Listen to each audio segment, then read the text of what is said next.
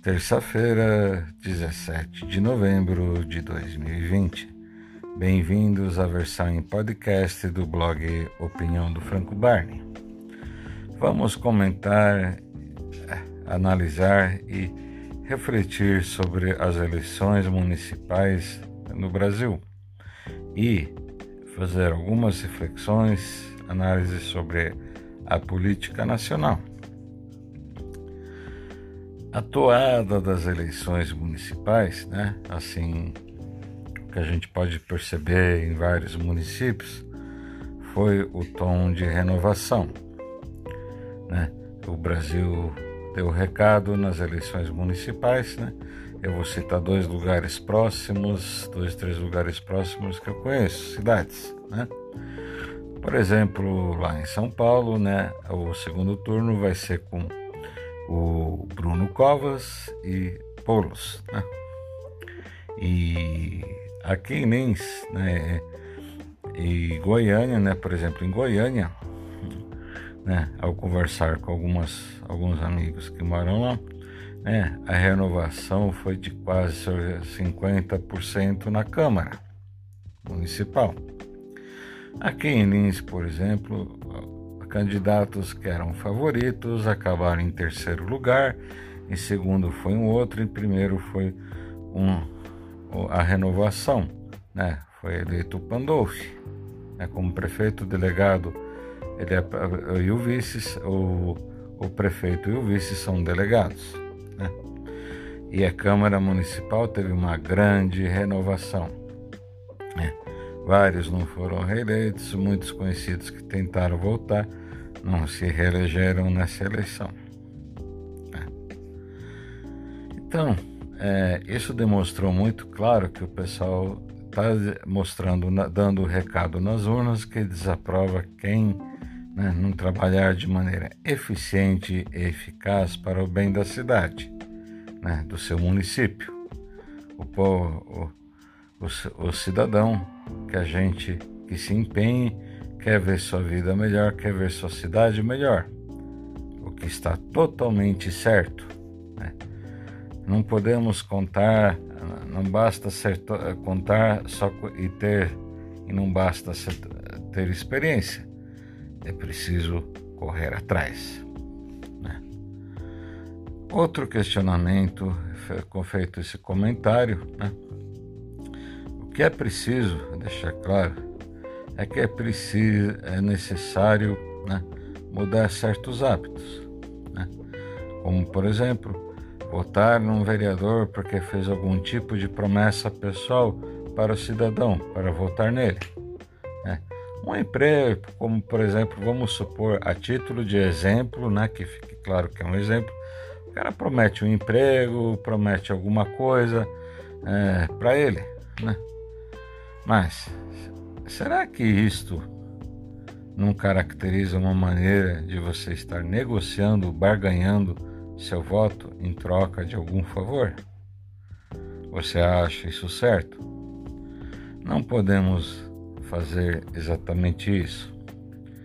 Temos que ser criteriosos na hora de eleger algum candidato. Temos que analisar quem ele está apoiando, e sua vida pública, sua biografia, o seu currículo. Da mesma maneira que analisamos o currículo de algum candidato a uma vaga, né, de alguém que se candidata numa empresa, né, eu quero dizer, a uma, a uma vaga de emprego. Ele tem que ter qualificações e o seu currículo vai ser analisado e aí ele será chamado para uma entrevista. Eu discordo totalmente com essa maneira de hoje de fazer campanha, dele chegar a falar, entregar o santinho e simplesmente pedir falar, vote em mim. Eu desaprovo totalmente e vou explicar por quê. Não é questão de simpatia, não é só simpatia que vai te eleger.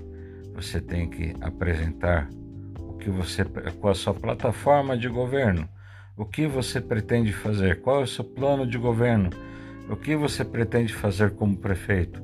E você, vereador, candidato a vereador, o que você quer fazer?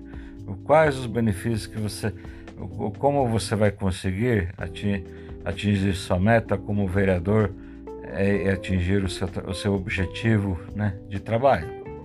Né? Vai, claro que vai ter que conversar com seus pares eleitos né, para mostrar que tal pauta é necessária para a cidade. Né? Então é preciso saber se manifestar uma boa oratória. Né? Enfim, agora não adianta, né, como tem muita gente que é bom de oratória, na ter uma oratória excelente e, ser, e não fazer um bom trabalho como, como prefeito, vereador, deputados, enfim, qualquer cargo eletivo. Né? Brasil né, precisa perceber, primeira coisa para mudar o país é acabar com o voto obrigatório, falar como diz o TRE, o TSE na sua campanha, voto o direito de um cidadão. Eu comentei aqui já no podcast Opinião do Franco Barney que eu nunca vi um direito ser obrigatório. Ou é uma coisa obrigatória ou é um direito. Você é obrigado a exercer, a votar. Então, se é obrigado, não é um direito, porque quando é um direito, você exerce ou não aquele direito. Né? É dessa forma que se deve ser. Você exerce seu direito de tirar habilitação para dirigir o carro ou não. É um direito seu. Você exerce, você escolhe ou não exercer aquele direito. Você tem o direito ou de ir ao cinema. Você exerce aquele direito ou não. Você quer ter, vamos supor que fosse legal ter o porte de arma, você pudesse ter. Você exerce o direito de ter o porte de arma, ter uma arma legalizada dentro da lei ou não. Né? É e assim que deve ser. Uma democracia não combina com obrigatoriedade do voto. Você vai votar né? se você achar que deve e se tem candidatos que te, você acha que, no seu ponto de vista, te representam. Em países, nos Estados Unidos e Europa, o voto não é obrigatório, mas, no entanto, a maioria vai sair e vai para votar no dia, quando no dia que existe o pleito. Vai de cada um, a pessoa exerce ou não. Né? Mas a participação lá é em massa. Né? Precisamos é analisar a fundo o que cada candidato já fez, quem ele apoia, quem ele deixa de apoiar. Se você acha que ele apoia um candidato a um determinado cargo que não, ele não é bom, então você não vote naquele candidato, naquele candidato, por exemplo, a vereador ou deputado que apoia o candidato a governador. Vamos supor que aquele candidato a prefeito a governador não é bom em seu ponto de vista. Você vai votar nele ou não? Então você não vota e não vota em quem dos candidatos que apoia em aquele eh, lá que está tentando se eleger para prefeito ou, ou governador. Né? Temos que ser altamente criteriosos. Né? Então, meus amigos, vamos fazer algumas análises né? e ver que o bem-estar coletivo se sobrepõe ao bem-estar individual. Né? Então, não podemos votar em tal este naquele candidato porque você vai ter algum benefício. O benefício que ele deve trazer é para toda a comunidade, para toda a cidade. Como eu disse, o bem-estar coletivo se sobrepõe ao bem-estar individual. Né? É assim que deve ser. Vamos pensar em 2022, né? Esse foi apenas um termômetro que pode trazer uma renovação para 2022 muito grande. Infelizmente, nenhum de nós tem bola de cristal para saber o que vai acontecer nas eleições de 2022. Mas, se for seguir o que vimos nas eleições municipais, teremos uma grande renovação. Mas até lá, teremos que aguardar em dois anos acontece muita coisa.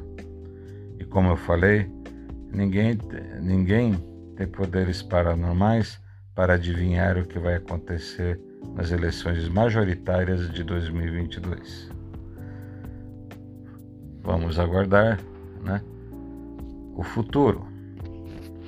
Não deixe de acompanhar o blog Opinião do Franco Barney www.opiniãodofrancobarney.blogspot.com.br Até o próximo áudio.